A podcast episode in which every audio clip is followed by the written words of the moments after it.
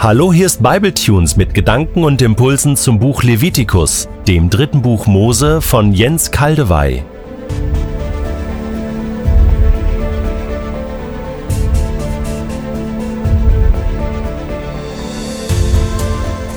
Aus dem in der letzten Episode gelesenen Text oder besser verkündigten, ans Herz gelegten Text greife ich Vers 19 heraus, weil er etwas merkwürdig ist und scheinbar zu den anderen ausgesprochen mitmenschlichen Anweisungen nicht recht passen will. Befolgt meine Ordnungen, paare nicht zwei verschiedene Tierarten miteinander, sehe keine zwei verschiedenen Samen auf deinem Feld aus, ziehe kein Kleid an, das aus zwei verschiedenartigen Fäden gewebt wurde.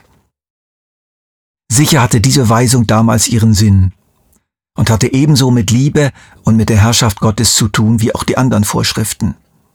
Die Kommentare sind da allerdings etwas hilflos. Eine Möglichkeit, sie für uns heute fruchtbar zu machen, ist diese, nach den Motiven zu fragen, die Menschen veranlassen, verschiedene Tiere zu kreuzen und Mischgewebe herzustellen.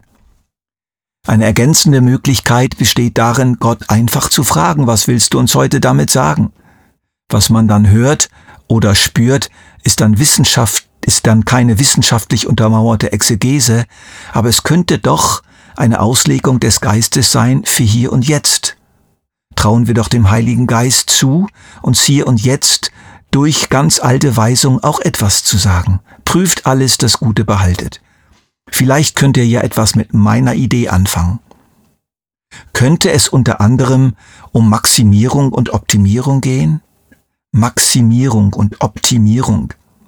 Um das zu erreichen, geschieht ein Eingriff in die natürliche Ordnung. Um das hinzukriegen, hinzukriegen, wird gemischelt. Gemischelt. Der Mensch mischt sich ein in die Schöpfungsprozesse. Man begnügt sich nicht mehr mit dem Vorhandenen. Was Gott gibt in der Schöpfung, im Naturgegebenen, genügt nicht. Es muss verbessert werden, optimiert, maximiert, verwendet, benutzt und so weiter. Und wir wissen doch heute, dass die ständige Optimierung und Maximierung tierischer und landwirtschaftlicher Produkte jede Menge Kollateralschäden nach sich gezogen hat. Und heutzutage geschieht dieses Mischeln bis in die Zellen des Menschen hinein durch die Genmanipulation. Manipulation. Das leuchtet mir jetzt plötzlich als hilfreicher Begriff auf, um manche scheinbar schrägen Anweisungen Gottes zu verstehen.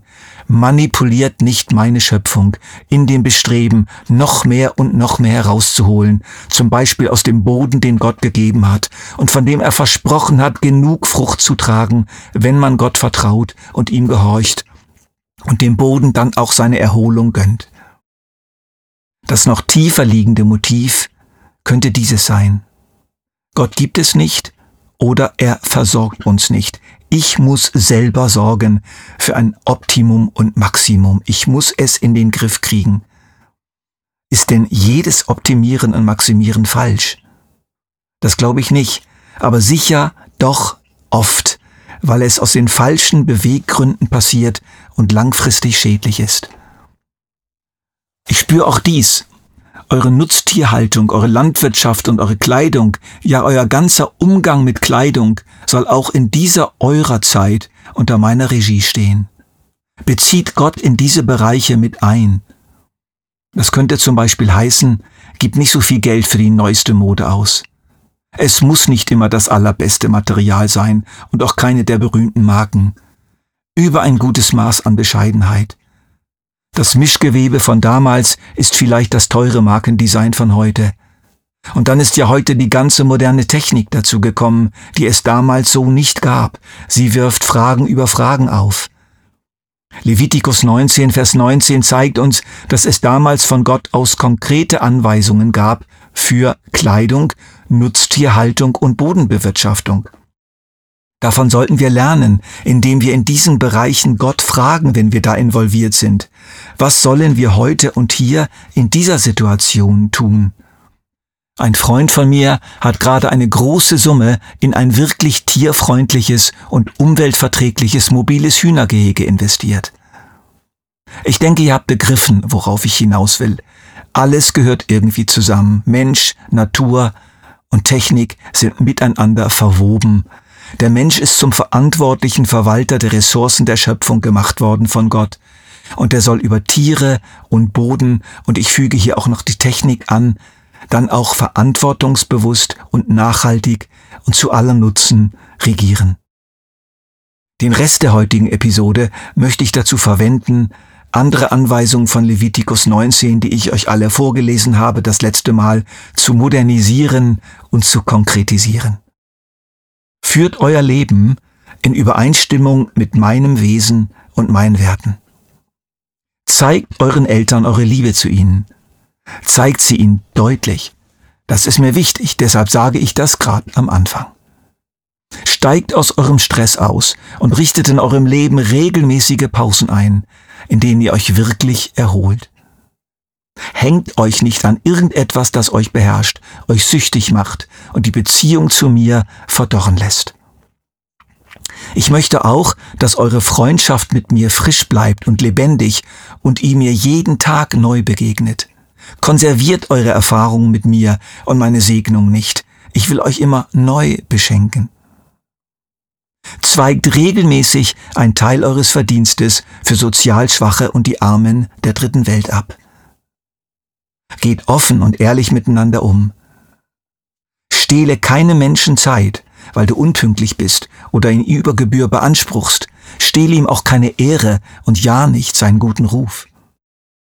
Ich will auch, dass man sich auf alles unbedingt verlassen kann, was ihr zusagt. Bleibt konsequent bei eurem Ja oder bei eurem Nein. Und bezahlt eure Schulden, ob es kleine oder große sind, und schiebt das nicht auf die lange Bank. Fangt heute damit an. Mach dich ja nicht auf Kosten von anderen lustig. Im Gegenteil, steh für sie ein. Wenn du das konsequent machst, ehrst du mich. Wenn du in einer Position oder Situation bist, in der du über andere urteilen musst, sie evaluieren musst oder prüfen, achte sorgfältig darauf, gerecht und fair zu bewerten. Lass dich nicht beeinflussen von Sympathie oder Antipathie. Lass dich nicht beeindrucken von Schönheit, finanziellen Mitteln, Redekunst und dergleichen. Lass dich auf keinen Fall manipulieren. Wenn du im Verkehr unterwegs bist, egal mit welchem Fahrzeug, wenn du Ski fährst, wenn du mit anderen Sport treibst, nimm Rücksicht und gefährde niemanden. Sei vorsichtig. Lass keinen Groll gegen jemand in dir wachsen und zu Hass werden, sondern kläre den Konflikt so bald wie möglich durch ein offenes Gespräch, auch wenn Angst oder Wut dich davon abhalten wollen. Und wenn das nicht geht, verzichte auf irgendwelche Rachemaßnahmen, und zwar vollständig. Das Allerbeste ist, alle so zu behandeln, wie du selbst behandelt werden möchtest. Vergreife dich nicht aus einer überlegenen Machtposition heraus an deinem weiblichen Personal, oder an Frauen, die sich schwer wehren können. Wenn du in ein neues Geschäft oder Projekt investierst, hab Geduld, gib Zeit zur Entwicklung, sei nicht auf schnellen Profit aus.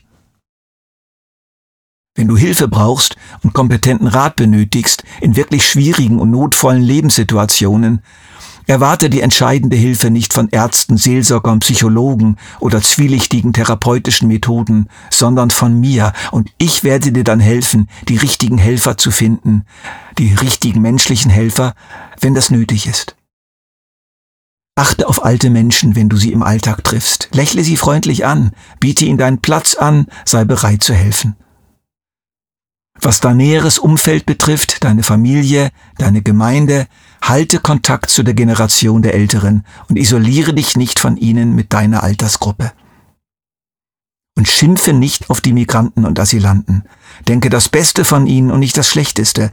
Bleib ihnen gegenüber offen und hilfsbereit. In der nächsten Episode nehmen wir uns dann Zeit, die zentrale Aufforderung dieses Kapitels, die alles zusammenfasst, genau anzuschauen gerade weil sie uns so vertraut ist. Liebe deinen Nächsten wie dich selbst.